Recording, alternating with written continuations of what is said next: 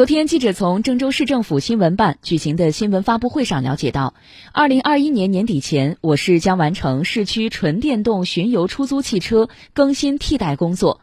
市区传统燃油天然气巡游出租汽车将全面退出。我市对市区巡游出租汽车更新纯电动车辆相关政策进行调整，纯电动巡游出租汽车的运价参照外地的做法，比照现燃油出租汽车二点零升排量标准，起步价三公里十元，每公里两元执行。纯电动巡游出租汽车车身颜色仍使用既有的苹果绿银色。